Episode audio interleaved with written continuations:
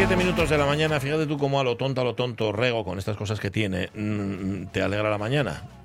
Me ha puesto, es que es una cosa que me hace mucha gracia, aunque luego las circunstancias no eran tan agradables o no eran tan simpáticas, cuando Obama, eh, bueno, estaba Barack Obama, estaban, bueno, líderes internacionales en el funeral de Nelson Mandela Sí. y detrás de ellos tenían a un supuesto intérprete de signos para las Ah, personas sí. con problemas Sí, auditivos. es verdad, me acuerdo Eh, de aquel eso. señor que supuestamente traducía no tenía ni puñetera idea del, del lenguaje de signos. La verdad es que eh, eh, tenía, tenía un trastorno.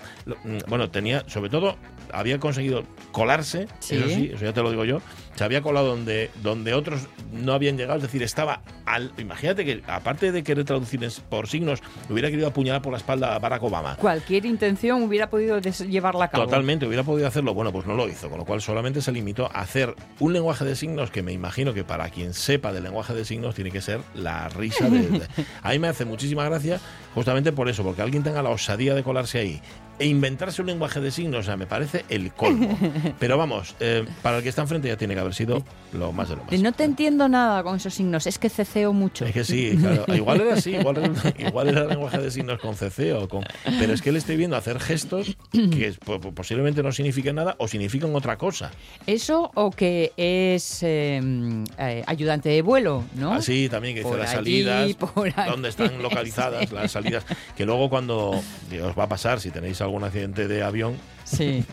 que que ni.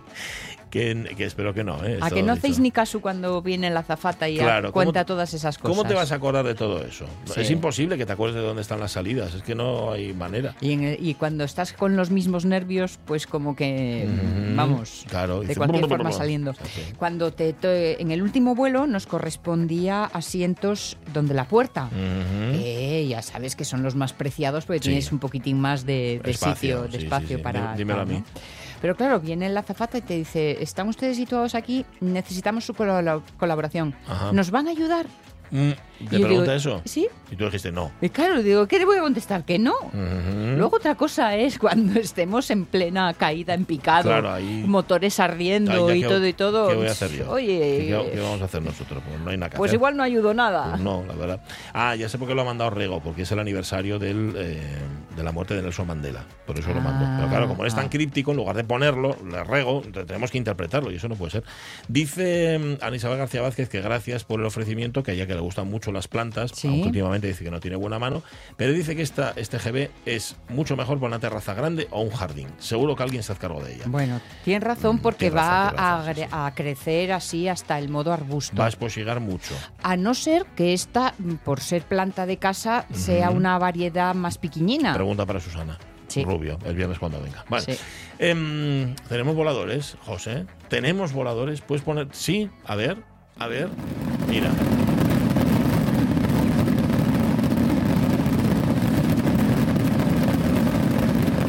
Ahí está. La descarga de Cangas en la Arcea tal cual sonó el sábado pasado. Ujú. Ahí en Cangas de la Arcea, evidentemente. Ahí, ahí estaba Jorge Alonso. Jorge, ¿qué tal? Buenos días. Hola, ¿qué tal? Buenos días. ¿Cómo, cómo lo viviste? eh? ¿Cómo fue eh, la experiencia? Este, Pues lo viví, ¿estás un segundín? Ay, ahora sí. Ahora, ahora mejor. A ver, a ver. Así, ¿no? Eh, lo viví, eh, bueno, he de decir que quedé alucinado, claro, como todo buen novato, entiendo, Sí. toda buena novata que viene aquí, ya con las eh, con la tirada nocturna, que es muy impresionante, Sí. y con los fuegos de por la noche, del día antes, ¿eh? Del día antes de la descarga, me refiero. Mm, Y también con, además tuvimos suerte y unos amigos de aquí nos llevaron a una terraza estupendísima para ver la descarga. No, es que no perdí ni una, para ver la, de, la de por la mañana. De hecho, es, mm, me vieron, salí en la TPA en la profesión. ¿Saliste? Eras el de negro. Era el de negro, claro. Efectivamente. Y, a ver, sí que am, aquí hay, pues los la gente aquí de Cangas decía, bueno, un poquito flojo, tal. yo estaba alucinando, como todo. Claro, sí. que- que es lo suyo. ¿no? A ver, parece ser que hubo, sí que hubo cierto Sí. retraso con respecto al ritmo habitual. Eh, tiene que ver, se- seguramente, con la nueva normativa, tiene que ver también con la falta, igual, ¿eh? No lo sé, con la falta de entrenamiento. no, No os cuento, os cuento. Lo que fue la descarga, lo que fue la descarga, ahí hubo un error no humano, Mm. ¿vale? Estábamos además viéndola eh, también desde un sitio privilegiado. Una amiga de aquí, África, por si lo está escuchando, por su vecino, eh, nos dejó, estábamos en unas casas que están justo enfrente del Prado del Bolín, pero que se ve todo alrededor. Se ve los, porque sabéis que eh, tiran a mano desde varios lugares, Sí. desde varias localizaciones, desde el fuego, desde un mo- un montón de sitios. ¿Qué pasó? Que eh, hubo un fallo, un fallo eléctrico. eh, que se había comprobado 15 minutos antes, antes de la descarga. Sí. De hecho, nosotros estábamos ahí un cacho antes y les vimos eh, hacer el- los, los últimos checks, ¿vale? Sí. Y también veníamos a, a una peña, a la peña de la amistad, de, de la de Manolo, la que, Sí. con, con quien, Sí. con quien hablamos aquí señor, sí, señor. y, y vimos todas las medidas de seguridad, etcétera. ¿Qué ocurrió? Que hubo un fallo eléctrico, al parecer, y em, una de las una de las máquinas, sabes que la tirada a mano y la tirada con las máquinas, una de las máquinas, pues lo que hizo fue que no, no Que no. funcionó, no funcionó Sí. y em, estalló abajo, es decir, no Ah. Y allí fue, os voy a decir el nombre porque lo merece, un chaval que se llama Alejandro Morrosco. ¿vale? Que se jugó la vida Sí. literalmente delante de nuestros ojos porque fue a intentar eh, encender a mano. Uf, Ah, uh. uf, uf, Sí. uf. Lo intentó una vez, eh, lo intentó dos, bueno, fue dos veces. Una de ellas, yo le había envuelto una nube de polvo para que os hagáis una idea. Nosotros estábamos en un primero y nos tiró un poco para atrás cuando estalló la, abajo. Madre mía. Y, y afortunadamente no pasó nada, pero quedaron todos los barrenos sin salir. Ay, qué pena. Quedó, por lo menos, por lo menos, no voy a decir la mitad de la descarga, pero vamos a decir un, un 25%. de la Caray, descarga. hombre, eso se nota mucho Se entonces, se claro. nota mucho, se nota mucho porque va en un crescendo. ¿vale? Claro. Sí. Eh, hay un momento en el que solapa la tirada a mano con la tirada a máquina, que es la mano a máquina como VIP Express, Totalmente. Y hay un momento que solapan ambos, y pero a partir de ahí va la máquina. Pero las máquinas están programadas para que vayan cogiendo una cadencia, ¿no? Y que vayan yendo cada vez más, más, más, más, más, hasta que te apabullen cuando llegan eh, los, los barrenos. ¿no? Bueno, los barrenos, no, ninguno de ellos llegó hasta allá en el cielo de Cangas, lo cual, bueno, pues dejó. Yo vi muchas lágrimas, ¿eh? Sí, digo, no me muchas. extraña. No me- A ver, lágrimas de emoción, de tristeza en este caso por no haber podido hacerlo Sí. bien, ¿no? Como ellos hubieran Sí, querido. de tristeza porque porque son dos años que bueno pues Sí. se han hecho muy largos porque bueno también había mucha gente no que de fuera que, que, que había venido a verlo Mm. que la verdad es que, bueno que son de fuera eh, eh, yo del bando si no estoy delante no me entero Claro, Ya, claro. claro. Es y 25, ¿quién tiene? Esos, esos no lo controlan, ¿no? Claro. Pero sobre todo por ellos, por ellos porque son dos años de espera, ¿no? Y ver que, que por un fallo técnico que, que, que has chequeado... Ujú, Pero bueno, es, es un es un borrón que en el momento fue un disgusto muy gordo, muy Sí. gordo, muy gordo, pero que, bueno, ya la tirada del mismo eh, día del carro por la noche eh, ya fue espectacular de nuevo y, y, en fin, pero... pero eh, el, el sentir general, o mi sentir general después de esta primera experien- experiencia, eh, tal vez porque esté en zona cero todavía, es de, que, es de, de no perdérmela nunca más. Hombre, tú el año que viene vuelves y así sucesivamente, claro, que Sí, no sí. puede ser de otra también, forma. También os digo, en verdad os digo, que Sí. para lo que es la parte festiva, aquí hay que venir preparado. Yo menos mal que llevo cuarenta y pico años De entrenamiento. Sí, ¿eh? porque, porque esto es, es un no parar. Es un- yo nunca había visto, nunca había visto, las fiestas de un pueblo Ujú. una disposición de las orquestas tipo festival, tipo el Primavera Sound, Ah. con un escenario frente al otro, para que cuando acabe una, Pum. inmediatamente La comience- siguiente, ¿eh? comience la siguiente. Lo- y- los, tumbaste, ¿no? Los tumbaste a todos, me imagino. Eh, bueno, de decir que, que para, para ser el mayor del grupo con el que estábamos con diferencia, Sí, ¿eh? y es mi primera vez, hice un papel más que digno. Muy bien, muy bien. Tumbarlos, tumbarlos. A ver, Tumbarlos es, no, no, es Cangas del. Narcea, no olvidemos este detalle. Sí, sí, sí. Y ahí hay gente muy aguerrida y con mucho Sí, fondo. Ya os digo, pero, y bueno, por supuesto, eh, bueno, ya lo, ya lo vimos con Manolo el otro día, mm, eh, tiene un sentido de la hospitalidad muy, Sí. pero que muy Sí, arraigado, sobre todo cuando vas a sus fiestas, ¿no? Para que, bueno, para que no te pierdas nada y para que el- también, que no te pierdas nada y que no te vengas arriba. Sí. sí, que no que- vayas a decir, meca, pues voy al puente romano. No, no, no, no, No, no te metas ahí. No te metas ahí, chaval. No te metas ahí. He de decir que la primera tirada que vi, en la de nocturna del día antes, estaba tan alucinado, porque nunca lo había visto, nunca había visto nada, de ningún espectáculo pirotécnico, que no sean los Juegos de Gijón, que ahora entiendo también que por, qué la gente de Cangas, cuando ve los Juegos de Gijón, le, la, el labio. Em, y estaba tan absorto mirando a, lo que estaba ocurriendo desde, desde donde venían todos los, voladores, etcétera, que, que Eva ya pasó de decirme nada porque me estaban cayendo alrededor las, las varas, las mm. varas donde van. Y no me estaba enterando de nada. Ajá, me cayó hasta feliz en la copa. Bueno. Pero para que veáis el nivel de abstracción. Totalmente, totalmente, totalmente. Bueno, pero ahora ya eres plenamente consciente y el año que viene... Por cierto, ¿tú tiraste? Este año? No, todavía no. No, no, no, tiré. No tiré, ni, más o menos. Es, hay que hacer un curso para tirar. Claro. Ah, a, ver, la, la, de mano tienes que ser de artesanos, aunque me han hecho de ah, artesanos. muy ya, bien. yo ya soy. Y una medalla incluso de artesanos. este, hay que ser de artesanos, luego hay que pertenecer a la peña que hay como 40, me parece, y hay que hacer el curso. Claro, hay que hacer el curso de, de, tirador. De tirador, sí, sí. Además, bueno, eh, tampoco estaban algunos primos aquí de muy contentos con, con precisamente esa nueva mecha, ese nuevo volador. Sí, ¿eh? que el que hablamos aquí el viernes, no, no, acordaos. No, no, no, porque la, la, mecha, que era la gran novedad, ¿no? que era una mecha muy cortita, que es lo que viene, les viene bien a ellos para tenerlo el menor tiempo posible en la mano, en la mano ¿verdad?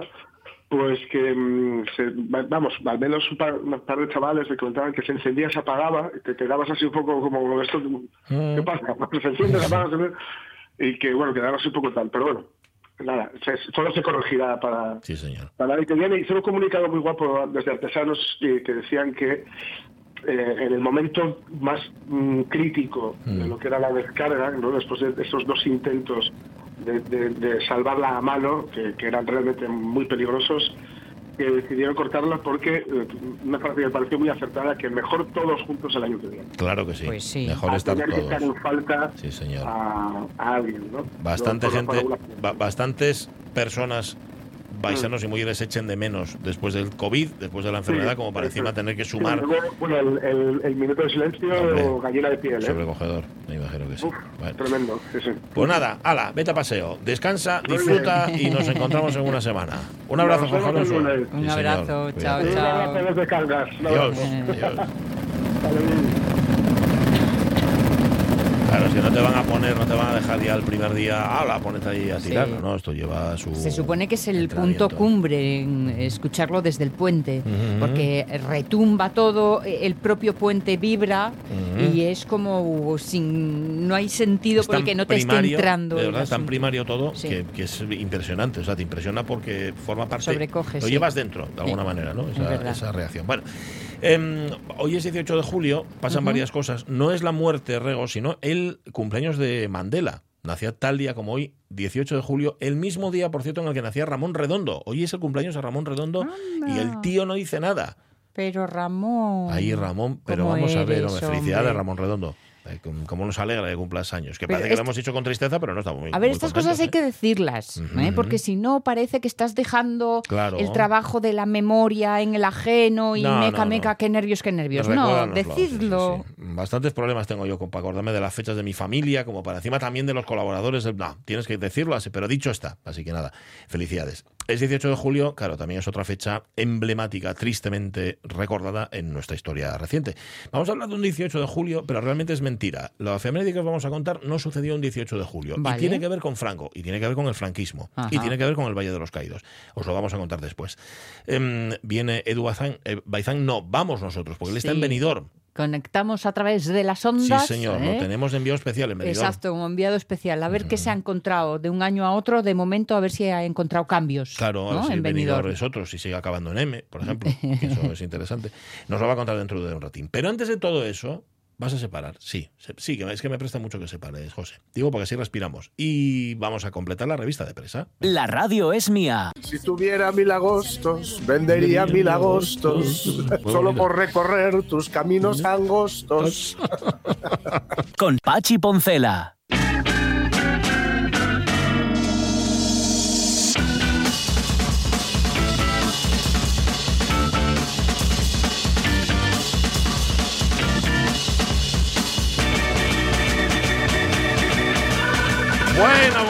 Nada, que vamos a tener olas de calor mucho más prolongadas, eh, cortesía supuestamente de, no sé, del cambio climático. Sí.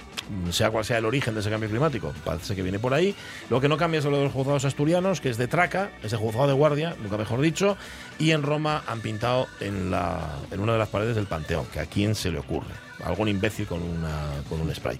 Pero hay otras noticias que os van a sobrecoger. A mí especialmente esta. Eliminan el bocadillo de salchichón de la dieta. Estas son las tres razones médicas. La delicia del ama hacendosa, salchichones de Miñosa. De Miñosa, hermanos, los mejores embutidos de España. ¿Pero esto qué es? Corten. 11 segundos exactamente. Perfecto. ¡Perfecto! Eso es, perfecto un cuerno. Vamos a ver, ¿por qué hay que eliminar el bocadillo de salchichón de la dieta? Por varios motivos. Esto es una noticia que aparece en el español y tiene base científica. Vale. Se basa más de hecho en lo que ya dijo en su momento la OMS, Organización Mundial de la Salud, su momento fue el año 2015, a través de la Agencia de Investigación sobre el Cáncer, que la carne, el consumo de carne procesada, como por ejemplo el salchichón, no es recomendable. Eh, se hicieron estudios, diversos estudios epidemiológicos, que sugiere que los aumentos en el riesgo de padecer varios tipos de cáncer pueden estar asociados a comer carne roja o procesada. Sí. Pero es que hay otra. No solamente es lo que hay dentro, como dices tú, el chichu, ¿Vale? sino lo que hay fuera también, es decir, el pan Mm, blanco. Pan con pan. Hacer un bocadillo de salchichón tiene doble peligro. Sí. El pan blanco está elaborado principalmente con harinas refinadas. Cierto. ¿Lo recuerdan? Cierto. Las harinas, las que sean, se obtienen después de moler granos de cereales que tienen tres partes: el salvado, el endospermo y el germen. Vale. ¿Sabíais esto, no? Si De- no, pon- sí. recuerdos vagos Más o de, menos. Bueno, de una infancia. harina, una harina que obtienes de un grano completo es integral, aunque Sí. las más utilizadas son aquellas que están hechas solo con el endospermo. Es decir, las refinadas o blancas de las que sale en efecto el, plan- el pan blanco que comemos habitualmente. Cuando le quitas el salvado y el germen, la harina pierde mucha fibra, lo que, hace, lo que hace que a su vez tenga una mayor cantidad de hidratos de carbono digeribles y además sean poco saciantes. Sí. ¿Vale? Pocos saciantes porque como te entra tanto hidrato a la vez en el cuerpo y no, no va entrando despacito en tu sangre, pues entonces viene, hay exceso repentino, entonces viene la insulina ahí, tiqui, tiqui, tiqui, tiqui, Sí, se ¿eh? lo lleva todo y vuelta a tener fame. Ah, amigo. Vale, vale, vale. Y yo, por ejemplo, que no- tengo que meterme insulina de fuera, habrá que ver, ¿no? Bueno, bueno. Cómo me influye también. Eh, Ah. Pero tienes que ponerte tanta como necesites, Eso ¿no? es, Según correcto, lo correcto. ingerido, Sí, con sí, lo sí. cual. Así es. Bueno, eh, sea como sea, ni el salchichón ni el pan es Vale. bueno. Nos dice esta noticia. Yo, no obstante, me da mucha rabia porque a mí el salchichón me gusta mucho. Bueno, hombre, pero elige otro tipo de pan. Vale, pan Por- integral. por ejemplo, para empezar, y ya hemos evitado Y otro tipo de salchichón, uno de el- tofu. pues hay embutidos sin carne, Ajá. hechos eh, precisamente con, con- con tofu, que te digo una cosa. Impresionantes, ¿eh? Sí, no es que ¿eh? yo los defienda mucho, que yo soy o blanco, blanco, negro, Sí, negro. o comes, o ¿eh? comes salchichón o, o no lo comes. Pero recuerdo una sobrasada vegana que de verdad que pondría Pepsi o Coca-Cola. Sí, ¿eh? Sí. No sabrías muy bien si, Si si sí, o sí. o si no. Ajá. También es verdad que todo lo que sabe a pimentón Pues sabe a pimentón. cosa, entonces ya no, hay, ya no hay manera. Si el pimentón es bueno, de hecho, un buen chorizo, un buen embutido que lleve pimentón malo, mm, se nota un montón. O sea, aunque la carne sea muy buena, te lo- de la vera. Te lo mata. Bueno, em, haced lo que queráis. Sobre todo no abuséis de las carnes procesadas ni Pues sí. del salchichón. Nada radical No, hombre, no. parece buena idea, ni para bien ni para mal. No, señor, no, señor. Esperaba que estuvieras, fueras más beligerante, pero te noto muy es suave. que es lunes mañanero, estoy yo así como suavina. Pues sí. fíjate que escogí la noticia pensando en ti. Sí, ¿eh? y que me iba a poner aquí las botas. No, no. No, que luego, tanto como eso no, luego pero- decís que soy una repugnante. Mm, y está bien que pero si lo serlo, vamos a pero decir igual. dejadme disimular Si de vez en cuando. Igual lo mismo. Mira, la- una receta que probé este fin de semana. ¿Con salchichón? No. Ah. Eh, La probé el viernes y que me aspen que me la he repetido sábado y domingo, de lo muchísimo que me ¿En gustó. serio? A ver, a ver. Sandía picada, Muy bien, tengo en casa. queso feta No tengo, pero me gusta troceadito mucho. Sí. y eh, un poco de menta eh, Mm. fresca picadita. Rico. O hierbabuena en su defecto o tal. Y como, to- como mm, condimento, simplemente una o dos o tres cucharaditas del Mm. líquido donde viene el feta, porque está la sal. Sí. Vale, y sin Simple- aceite ni nada. Sin aceite y sin nada. Mm. Así, sin más. Jolín, qué rico. Bueno, Sí, ¿eh? frescoso. Mm, bueno, sí, sí, sí. chu- buah, maravilloso. Bueno, bueno, Llevo pues- tres días comiéndolo y no sé si hoy repetiré otra vez. No sé. Estoy pero- acabando la sandía, Bobu. Pero me has dado una idea, que compras una entera, ¿eh? Compras Hombre, una de- hombre. de grandes. ¿Que la compres sin pepites o con ellas?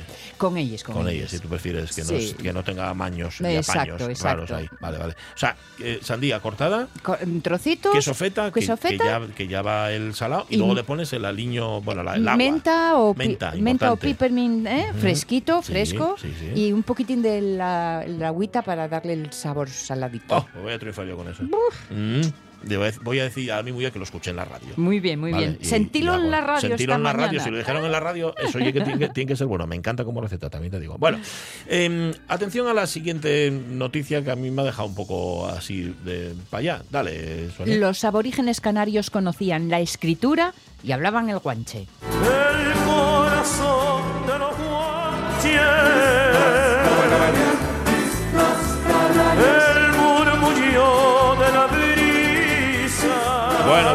Somos amenizados por los sabaños, son los sabandeños, vamos a contaros, en efecto, es que este titular me ha dejado, de hecho me leí la noticia entera, es una noticia que viene en el diario, el diario.es, Sí. pero no es una noticia, realmente es un reportaje sobre el origen de los guanches, que sabéis son los antiguos pobladores. Ojo, porque el término guanche hacía referencia en principio, os digo en serio que me lo leí tal cual. de Bien, bien, cuenta, ¿vale? cuenta. El guanche hacía referencia solamente al habitante de Tenerife. Lo que pasa Vale. luego se prolongó al resto de los habitantes de las Islas Canarias. Bien, Em, hay dos mujeres que se llaman Renata Springer, filóloga, y tres, mejor dicho, dos historiadoras, Inma Mora y Nona Pereira, que se han dedicado a estudiar a los antiguos pobladores de las Islas Canarias. Bien. Sobre todo, sobre todo su escritura. Hay cientos de inscripciones alfabéticas en el archipiélago. Mm, eh, las hay, pero lo curioso del caso, voy a intentar explicarlo, ¿eh? Sí. es que no utilizan eh, el alfabeto ni utilizan tampoco el tipo de letra, por Sí. así decir, que utilizaríamos los, la- los que, los que venimos de, de una herencia latina o griega. Vale. Tienen su propia forma de escritura, que derivaría de, de- de la de Libia, de, los países de- del norte de África, Vale, de la vale. zona de Libia y de los bereberes, que sabéis que bereber es un término eh, así un poco despectivo, son los amasij, Ajá. el pueblo libre, ¿vale? Con lo cual hay que deducir que si escribían en con un alfabeto determinado y con unos signos determinados, Sí. es que la procedencia de los guanches es del norte de África, lo cual por otra parte parece bastante evidente. Blanco y en botella. La investigación, lo interesante de todo esto es que tenían su propia forma de escritura diferente de la que podíamos tener nosotros en la península en la misma época. No usan las mismas letras. No utilizan ni las mismas letras hasta el punto de que ahora mismo no sabe muy bien qué demonios quiere decir esto que está ahí eh, eh, eh, inscrito. Eh, el guanche, No hay piedra roseta traductora. no, todavía no, todavía no. Claro. El guanche dice es un idioma que pertenece a la familia libio-bereber, pero no es un dialecto del bereber. Vale. Eso también te lo aclara. Vale. La toponimia de ahí, de las Islas Canarias, está eh, tamizada por el español. Así todo, aunque haya esa- ese residuo del españ- de españolismos, como conocemos la historia del español, dicen estas investigadoras, Ajá. podemos determinar con cierta precisión la evolución de los guanchismos. Claro, como sabes que el español en aquella época, cuando se puso este nombre, era así o era así, Sí. le quitas la parte del español y te queda la parte del guanche. Ah, vale, vale, ahora lo entendí. Eso es. Bien. Hay otro señor, un, filo- un filólogo que se llama Jonaya Costa, que considera que los guanches eran a los habitantes de todas las islas, aunque desde el punto de vista etimológico, como antes decíamos, es el habitante de Tenerife. Pero desde la óptica lexicográfica son todos los habitantes prehispánicos de Canarias. Es decir, desde el punto de vista de la escritura y del Sí, idioma, sí. todos los, de, los canarios islas. tienen eso en común. Y os preguntaréis vosotros, ¿por qué eh, tanto interés en, una, en esta noticia? No tengo ni idea, pero me ha venido. Me ha venido así, ha sido una inspiración. Bueno, sí os digo por qué. Porque me hizo gracia el titular. Los aborígenes canarios conocían la escritura y hablaban el guanche. ¿Qué van a hablar? Pues sí, ¿El alemán? pues sí. ¿Qué van a hablar? Sea, lo mismo, lo mismo que el reportaje es completísimo y está francamente bien contado, el titular a mí me ha parecido un poco decepcionante. Sí, ¿eh? sí, sí. Hablaban el guanche, pues no sé. No, no sabemos cómo sonaba además el guanche. Claro, Mm. eh, tenemos las letras ahí, las inscripciones, y, dice, ¿y esto cómo sonaba? Ni tampoco, que esto es curiosísimo. Claro, algunas frases, al- perdón, algunas palabras sueltas sí, pero frases completas no han llegado a traducir. O sea, con lo cual, esas inscripciones, ¿qué demonios son? Pues tampoco lo saben. Esto es así, esto es así. Acabará sabiéndose. Sí, Acabará sí. sabiéndose porque en algún momento habrá una inscripción Hombre. que sí se sepa lo que significa por eh, que es Por algo repetido claro. o algo tal y a partir de ahí la cosa... Sí. Di tú que me parece más fácil de llegar a, a aprender, adivinar o estudiar que como hacen en La Gomera que se hablan con Ah, silbidos. es verdad, el silbo ¿Eh? de la A ver Gomera. quién y el guapo Sí, señor. que entiende eso. Sí, señor. Bueno, pues sí, eso no. Bueno, igual es ¿Eso más te- fácil. Tendrá notación musical? Posiblemente. Eso hay que preguntárselo a alturas- Miguel Fernández la Venga, temporada que viene. venga, cuando hablemos otra hecho. vez de sonidos y de acústica. Bueno, sí, hecho, pero nos queda un titular todavía. Que, Pues sí. Ah, sí, ¿eh? ¿No estabas tú en ello? ¿A que Mm, no? Bueno, Ah, pues tan en ello como contaros que Ana María Aldón Sí. ha desvelado cuánto tiempo lleva sin tener sexo con Ortega Cano. Oye, cariño, fuiste tú la que dejó de hacer el amor conmigo, ¿de acuerdo? El próximo 20 de abril hará un año. Recuerdo la fecha porque era el cumpleaños de Gil. No pienso ¿Por discutir, no no, quiero hablar más de eso, ¿entendido?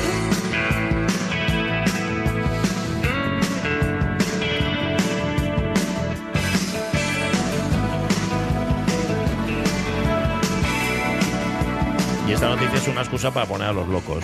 y el hazme feliz. Claro.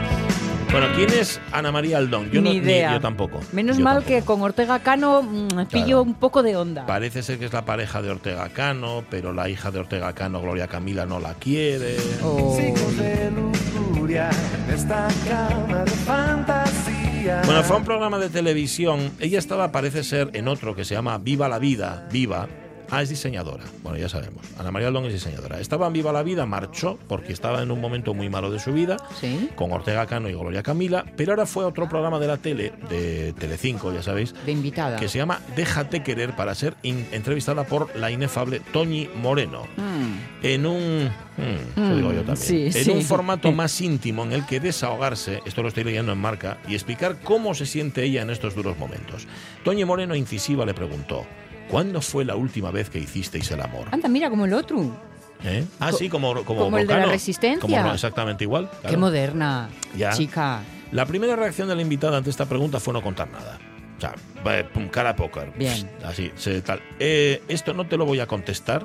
No Ujú. te lo voy a contar. Vale. Fue lo primero que dijo después esa pausa valorativa. Pero Toñi Moreno, periodista de raza, Hmm. aunque no sabemos de qué raza, le, le insistió. Y al final consiguió que Ana María Aldón se mojara con la respuesta. Bueno, cuando dice que se mojara con la respuesta quiere decir que Que contara. Su- que, sube la música, ¿eh? por favor, sí. Dice, dijo Aldón, hace más de un mes. Hace más de un mes que no mantiene relaciones sexuales con Ortega Cano. Chico, ¿qué queréis? a mí Ahora, no me parece tanto. Eso, eso te iba a decir, pausa valorativa Sí, y que cada uno haga Sacad ¿eh? vuestras propias reflexión de auto. Quiero echarte a perder. De candidez. ¿Sabéis cómo remató, no obstante, Tony ¿Cómo Moreno? remató? La, pres- la presentadora opinó, está bien la cosa, esto no está perdido. Ah, un poco más feliz. ¡Ay, qué risas más grandes! Si no fuera tan triste que haya programas de televisión donde se cuenten estas cosas. Pero bueno, Pero ya te digo No que sé, no lo veo muy lejano a Broncano. por No, lo no, que no, estamos no, viendo. Es o sea verdad, lo que pasa es que una es Toñi Moreno y otra es Broncano, uno es moderno y la otra es como una, es como un poco antigua. ¿No? La veo de imagen, ¿eh? De Sí, imagen, no sí, sé sí, si- sí, si es ella- la, la vieja escuela, Sí, la sí, vieja sí, escuela. es un poco así, sí. a mí no me da mucho más. Pero bueno, pues nada, ya aprendisteis algo, que no sirve para nada, pero bueno. Las 11 y 35 minutos, ¿qué? Hombre, lo guanche quedó muy guapo. Lo- sí, sí, sí, la parte de los guanches sí, eso está eso bien. estuvo muy bien. Eso está bien. Además, de hecho, vais a ir al diario.es, vais a buscar el reportaje, a leeroslo de pe a pa. Hombre. Y luego ya sabéis tanto de los guanches como los abandeños. Prácticamente, ¿eh?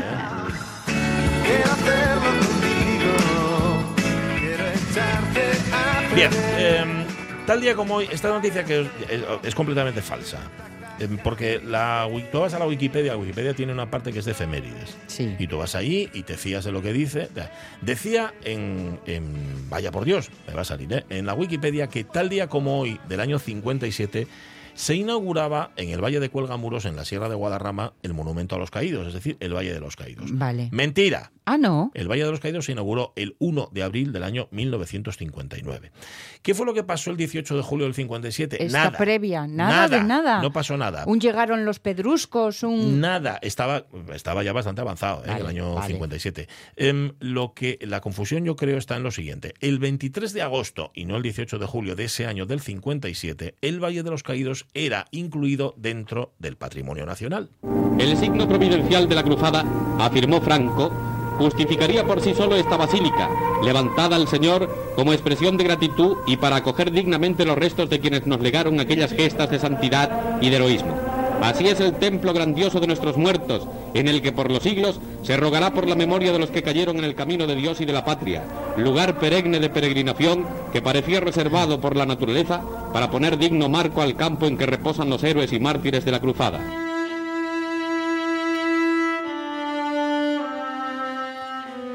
Inauguración, por lo tanto, 1 de abril del 59, 23 de agosto del 57 se, la, es la fecha del decreto por el cual se incluye el Valle de los Caídos dentro del patrimonio nacional, que como veremos a continuación tiene una serie de consecuencias. El 1 de abril del 40, por remontarnos atrás en el tiempo, Sí.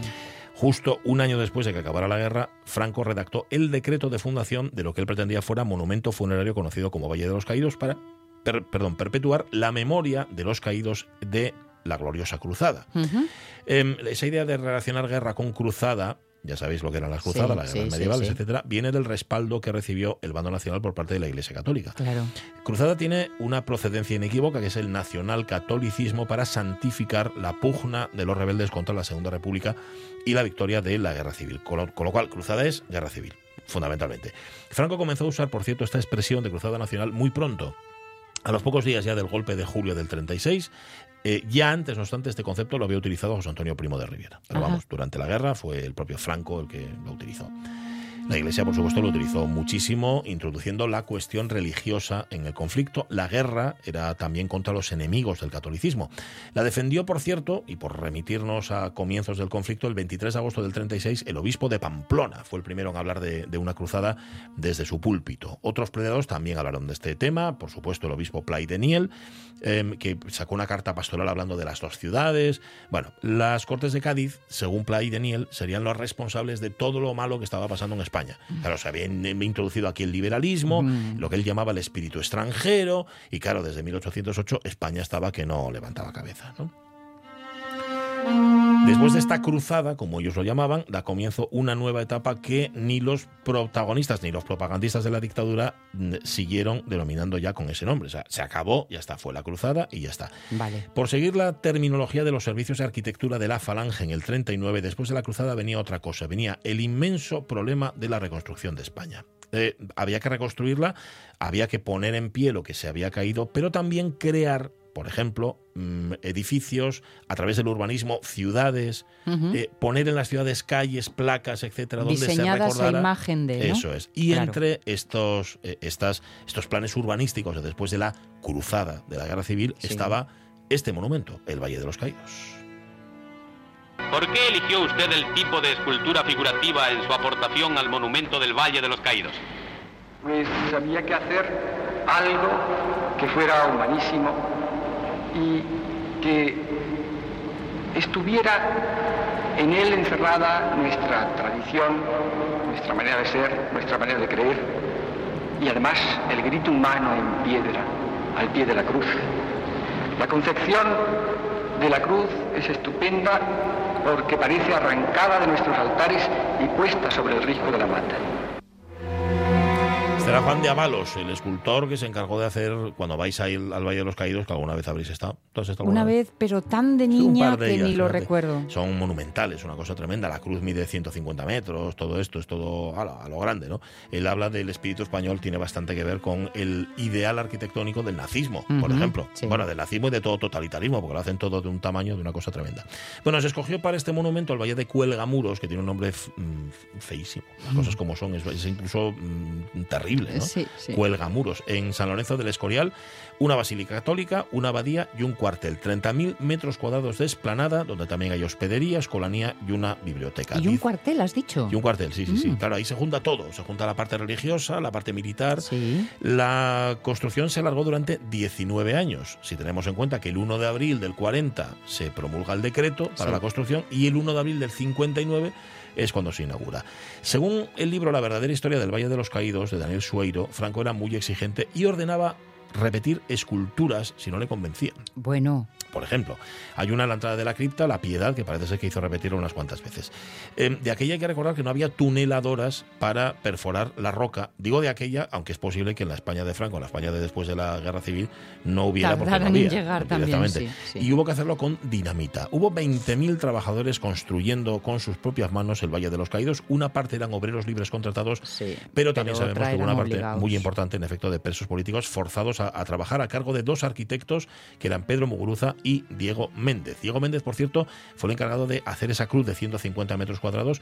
Todo ello, en aquella España desolada totalmente, del año 40 al año 59, costó 1.159 millones de pesetas. Madre mía. Lo que madre hoy serían mía. casi 7 millones de euros, que es una barbaridad a día de hoy, 7 Sí, millones de euros, sí. imaginar en aquella época. Y en las 1.159. condiciones en las que estaba Terrible. España, lo que se ponía. Terrible, terrible, una cosa tremenda. Bueno, quería ser un marco para que reposaran los héroes y mártires de la cruzada. Y desde el año 59 se decidió llevar allí también cuerpos de republicanos. Lo terrible del caso es que en muchos casos no se pidió permiso a las familias. Esto lo dice la Asociación para la Recuperación de la Memoria Histórica. Según el informe del Comité de Expertos para el Futuro del Valle, en el mausoleo yacen casi 34.000 personas, 33.833, de las que se ha identificado a 21.000 y pico, pero hay 12.000, más de 12.000 que están sin identificar y forman parte de los dos bandos de la guerra civil. Para ser enterrado en el Valle de los Caídos, cuidado, no valía cualquiera, había que cumplir dos requisitos, ser español y católico. Por esa razón, no se enterró allí a ningún brigadista internacional, porque no eran españoles, evidentemente, ni tampoco a ningún miembro de la Guardia Mora de Franco, porque esos tampoco eran españoles, pese a que unos 23.000 marroquíes perecieron en la guerra civil. Aquí en Asturias lo sabemos por el, eh, el cementerio de Barcia, Sí, sí. del que hemos hablado. alguna Cementerio. Moro, que se Em, para que veáis, esto duró, lo del traslado de cuerpos al, al Valle de los Caídos duró hasta el año 83 aproximadamente. De hecho, en el 81, fijaos, el, el año del golpe de Estado de Tejero, se, llevó, se llevaron, fueron llevados 304 cadáveres en un año, ¿eh? Que era una cifra tremenda. O sea, se- había, había habido un lento goteo, digamos que el grueso había sido en los primeros años, pero en el 81, por razones que desconocemos, la cosa subió hasta los 304, ni más ni menos. Vale. Una sí. decisión, la de reunir allí a, a- a los dos bandos, digamos, que ha recibido tantos argumentos a favor como en contra. La verdad es que sí. Sea como sea, la ONU en el año 2017 dijo que el Valle de los Caídos seguía dando más importancia a los muertos del bando nacional. Sí. No nos engañemos. Y que era necesario, esto era una recomendación de la ONU, contextualizar los símbolos franquistas del monumento y detallar la historia de la construcción para garantizar el derecho a la verdad Claro. sobre los acontecimientos por más dolorosos que sean. Eh, de este modo, asociaciones que están velando por los derechos humanos defiendan que el monumento se convierta en un museo contextualizado, por ejemplo, como pasa con los campos de concentración alemanes, Eso es. bueno, alemanes y polacos, etcétera, en Auschwitz, por, por no ir más lejos. Por cierto, que que fuera de patrimonio na- nacional servía para crear una fundación que se hacía cargo de la gestión de, de este patronato, de este patronato, de este monumento. Había, no tenía patronato, o sea, no tenía eh, ningún tipo tampoco de, ¿cómo se dice? De, vaya, de, de reglamentación. No tenía fondos propios, era patrimonio nacional quien pagaba. Era una situación de absoluta irregularidad. Pero bueno, sabes que en aquella época, si, si mando yo, pues lo hago a mi manera. Sí, el y- que hace el, al que es el maestrillo hace el eso es, y librillo. que el que hace la ley hace la trampa. Bueno, eh, los más ilustres inquilinos, ilustres entre comillas, por supuesto, ya no están. Y es cierto, nosotros nos ponemos del lado de la ONU. Sería una pena dejar caer lo que costó tanto esfuerzo. Para que no siga siendo un lugar de peregrinación, mejor convertirlo en un lugar de enseñanza, hombre, y si se puede también en un lugar de escarmiento. ¿Por qué no cantas, hijo? Pero si ese canto. ¿Qué vas a cantar, hombre? ¿Qué vas a cantar? Hmm. ¿Te crees que soy tonto? ¿No te sabes la letra o es que no te gusta? No la entiende. ¿Qué he dicho? Digo que mi hijo, mi hijo no quiere morir, porque quiere vivir, vivir para mí, para su madre. Mm, Bueno, comprendo. Pero la patria... La patria también es madre, señora. Tanto como la que más. Claro que sí, sí yo se lo digo a veces, pero ha sido un despiste del crío. Perdónelo, por favor. Bueno, tenemos que hablar, ¿eh? Tú y yo, muchacha, estamos hechos de nubes. Pero ¿quién nos ata? Pero ¿quién nos ata? Dame la mano y vamos a sentarnos bajo cualquier estatua, bajo cualquier estatua.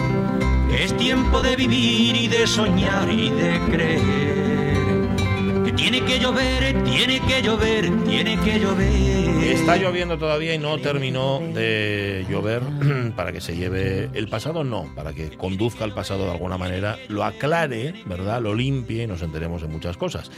Por eso esta efeméride que llega en 18 de julio no sucedió en 18 de julio, pero la contamos así todo. Por cierto, lo que ha sonado de fondo durante todo este cuento nuestro era una composición llamada Cautivos por España de un compositor mm, gijonés, Facundo de la Viña, con- que tiene una cita al- del cara al sol al final y todo. No hemos llegado a esa parte, pero ahí estaba.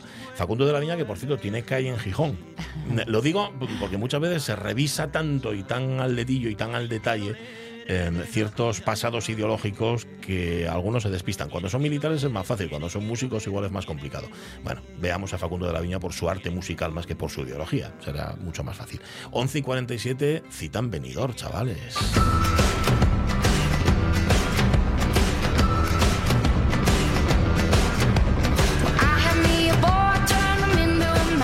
¿Cómo me gusta la sintonía de Sí. Eduardo Baizán? Edu, ¿cómo estás? Muy buenos días. Muy bien. ¿Qué tal? Uy, Super Edu, qué bien suenas. Muy bien, muy bien. ¿Nos escuchas bien todos nosotros? Sí, sí, os escucho muy bien. Qué guay, qué guay. Estupendo. Estás en Benidorm, ¿verdad?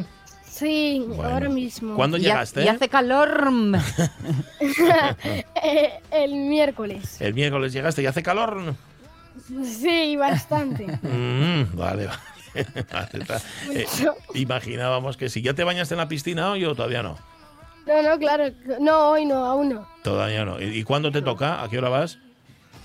No, a la hora que quiera. Ah, vas cuando quieras tú. Es Vale, que vale. hoy, hoy había radio y Claro, había que que- estar Hay eh, que estar en estar. concentración previa. vale. Bueno, oye, ¿y- Claro. ¿y qué nos quieres contar hoy aquí en la radio, Edu? Bueno, pues hoy os vengo a contar desde un experimento que hice hasta, bueno, muchas cosas. la ocupación de los hoteles, Mm. eh, cuántos lo- cosas de turistas y si nos da tiempo, historia, un poco de historia sobre Benidorm. Vale, muy bien, muy bien. Bueno. Em- empieza por lo pre- personal, a ver. Ah, por lo personal, por la... Por el experimento, el experimento. Claro, Me dejaste ahí con la intriga. Bueno, pero primero que sepáis que estoy en Benidorm, como Sí. ya vosotros dijisteis, Claro. Y, he, y he hecho un experimento. He preguntado a la gente qué es lo que primero se les viene a la cabeza cuando yo digo Asturias. Ah, qué Ah. guapo. A, a ver si José nos puede dejar con el audio. A ver, Pues vamos a comenzar con el experimento. venga. ¿De dónde eres? Eh, de Toledo. Vale, ¿preparada? Sí. Si yo, si yo te digo Asturias, ¿qué es lo primero que se te viene a la cabeza? Pues verde. Verde. ¿De dónde eres? De Madrid, pero vivo en Benidorm. Vale. Si yo te digo Asturias, ¿qué es lo primero que se te viene a la cabeza? Vacas. ¿De dónde eres? De Vitoria Gasteiz. Vale, si yo te digo Asturias, ¿qué es lo que primero se te viene a la cabeza? Uh, la sidrina. ¿De dónde eres? De Vitoria Gasteiz. Si yo te digo Asturias, ¿qué es lo que primero se te viene a la cabeza? El marisco. ¿De dónde eres? Asturias. Si yo te digo Asturias, ¿qué es lo primero que se te viene a la cabeza? Frío. Anda, ándale, ándale. Frío en general sí, pero estos días no, ¿eh? Ya te digo yo que no, que hace un calor tremendo. Bueno, bueno, bueno. o sea que Verde, vaca, sidra, marisco y frío. está bien, ¿no? Y, y frío dicho por una de casa, Por una de además. casa, sí, sí, sí. Sí. Sí, señor. Bueno, bueno, bueno, pues nada. Oye, qué buen, qué buen experimento has hecho. ¿Era lo que esperabas? ¿Te respondieron lo que tú esperabas, Edu? Sí. Porque a ti, Edu, si te digo Asturias, ¿qué es lo primero que te viene a la cabeza? Frío. Frío ¿También? ¿eh? Oye, pero tenemos más respuestas, ¿no? Sí, tenemos más respuestas. Venga, las ponemos. Venga, dale, José. ¿De dónde eres? Toledo. Si yo te digo Asturias, ¿qué es lo que primero se te viene a la cabeza? Faves. Bueno. ¿De dónde eres? De Vitoria Gasteiz. Bueno, pues como todos. Si yo te digo Asturias, ¿qué es lo que primero se te viene a la mente? Sidra, cachopos, cabrales. Gracias. Los ¿De de- dónde eres? Yo de Toledo. Si yo te digo Asturias, ¿qué es lo que primero se te viene a la cabeza? Asturias o el cachopo. Cachopo. Pues mira, gracias. Bueno, bueno, bueno. Es que faltaban el cachopo, sí, sí, les sí, y- pero los de Vitoria claro. todos se entregaron algo de comer, ¿eh? Sí, sí, sí. Los sí. demás, Sí. bueno, verde, vacas, tal. No, no, los de Vitoria todos de comer. Sí, señor. Tenían hambre. Tenían hambre, sí, sí. Bueno, es que son vascos. Los vascos también son de buen comer, ¿no piensas? eh? Son sí, un sí, poco sí. como Ya. nosotros. Bueno, bueno. Oye, pues qué buen experimento has hecho, Edu. Ya eres un reportero con todas las de la ley.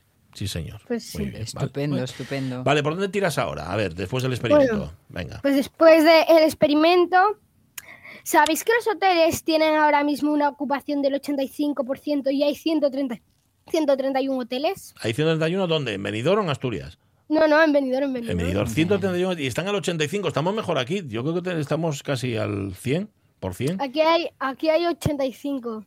¿Y qué, Mm. ¿Y qué hacéis? Veros todos en la playa, ¿no? No, en mi caso, ver, los de mi edificio vernos en la piscina. Ah, vale, vale, bien, vale. muy bien, Libráis la arena. Vale, vale, vale. Claro, claro. ¿Qué Bueno, más? ¿Qué más? A ver. Muchos hoteles, gran ocupación. Venga. Sí, sí, gran ocupación. Hay muchos turistas británicos y todavía se esperan más hasta el 15 de agosto. Ajá. ¿Tú cuando vas por la calle en Benidorm escuchas hablar a alguien castellano o lo más habitual es que hablen en inglés, en alemán? Depende para qué zona tires. Ah. Ayer fui ayer fui a la zona de los guiris, Mm. pero si tiras si, pero si tiras para la calle del coño, como aquí se dice, que, que es historia, porque se dice la calle del coño, es porque allí se, siempre se decía, anda coño, ¿qué haces por aquí? Que es donde están los asturianos, ¿no? bueno, no, ahí es donde están los españoles. Ah, vale, vale, Hay como vale. dos zonas, la de los guiris, que es donde está la gente inglesa, Sí. Y la demás, y luego está la zona de los españoles. Vale, vale. Oye, ¿la, la zona de los guiris qué se llama así? ¿Zona de los guiris o tiene otro nombre?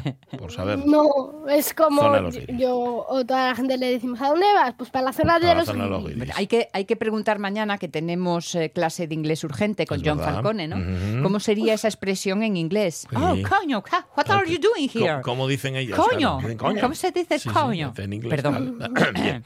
Claro. Ah, vale, más cosas. A ver. Vale. A ver, ¿eh? Sí, sí. Un segundo. Eh, Benidorm parece que copia a algunas ciudades con el nuevo plan verano seguro. Algunos agentes de policía irán a caballo. Esta Sí. novedad proviene de la presencia de pequeños delitos que se suelen cometer en la playa, pero además actúan como refuerzo en festivales y en conciertos. Y hace unas semanas fue el Festival del Reggaetón aquí, en Benidorm. Ah, sí. Wow. Sí, pues no, Sí. no lo pillaste de milagro. Mira que te gusta a ti el reggaetón, ¿a que sí? Sí, sí, ¿Ves? mucho, mucho. Mira, pues lo hubieras disfrutado. Claro. Qué pena. O sea que van a caballo ahí, Sí, por la playa. por la playa. Ah, está muy bien. Mira, más, más cómodo que lo de policía de playa en bici, Sí, sí, sí. que sí. también hay mucho de eso. Para ir por la arena en bici. Ya, Ahora- más, ahora- más bien difícil. Ujú, sí, sí. Ahora la playa está llena. Sí, claro.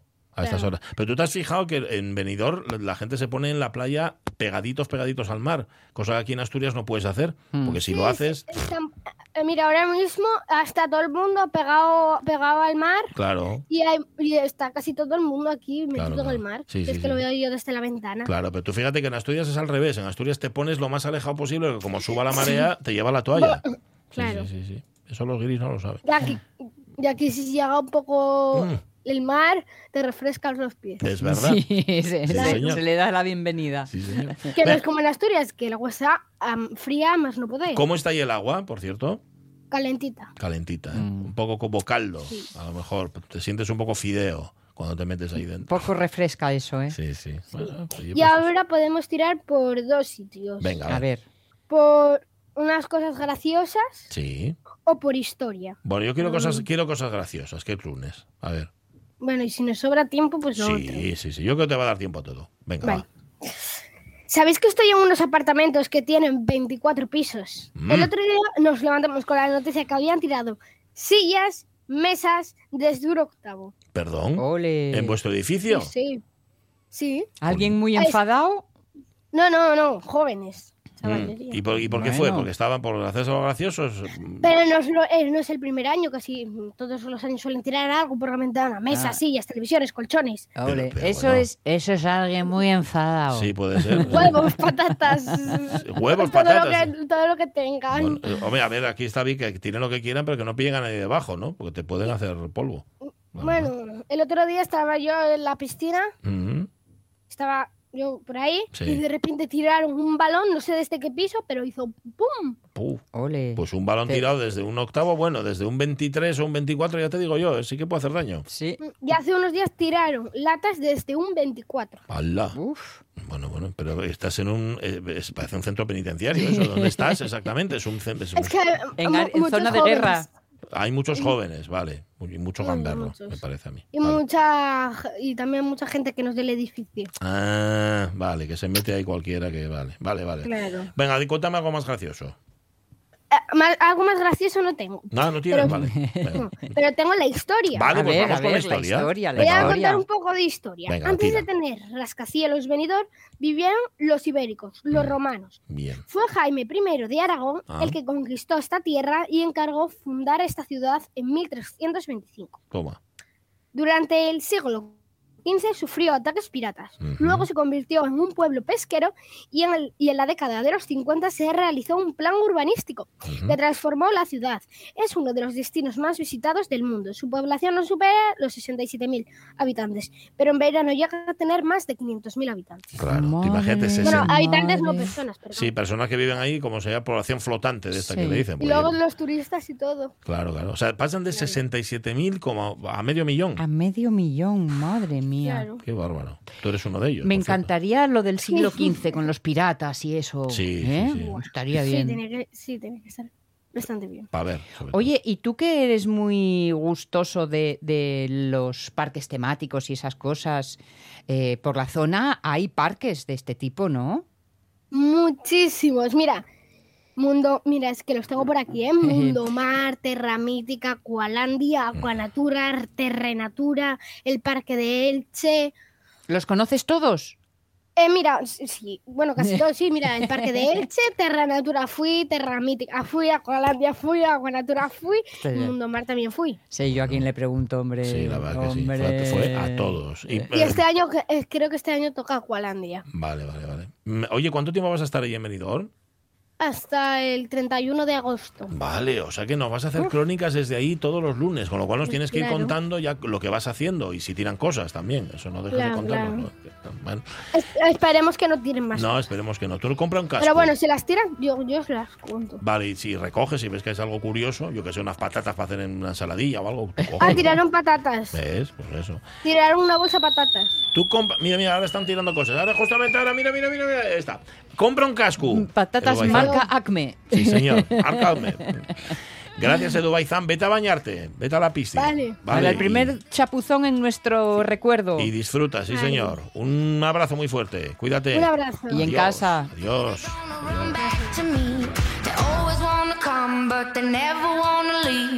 Bueno, muñeca, chopo, faves, vaques, verde, frío. Sí, marisco. eso. Sí, sí, marisco. sí, Que para nosotros marisco es más gallego, ¿no? Ya, pues en nuestra cabeza como no lo vende- asturiana. como lo vendemos tan mal, pues, Sí. pues será por eso. Sí. O porque ellos lo venden mejor, las cosas como son. Bueno, eh, Edu Baizán, desde Benidorm, nuestro reportero más dicharachero. Por cierto, y vamos a tener un reencuentro en el tiempo de niños de Fernando López Cancio, que me hace una ilusión, Sí. porque vuelve Pelayo. ¿Os acordáis de. Pelayo? Que estuvo no sé cuántos veranos con nosotros, que era pequeño, yo tenía la voz así. Ahora que ya mayor no lo quiero ni pensar. Vamos a las noticias de las 12. Venga, va.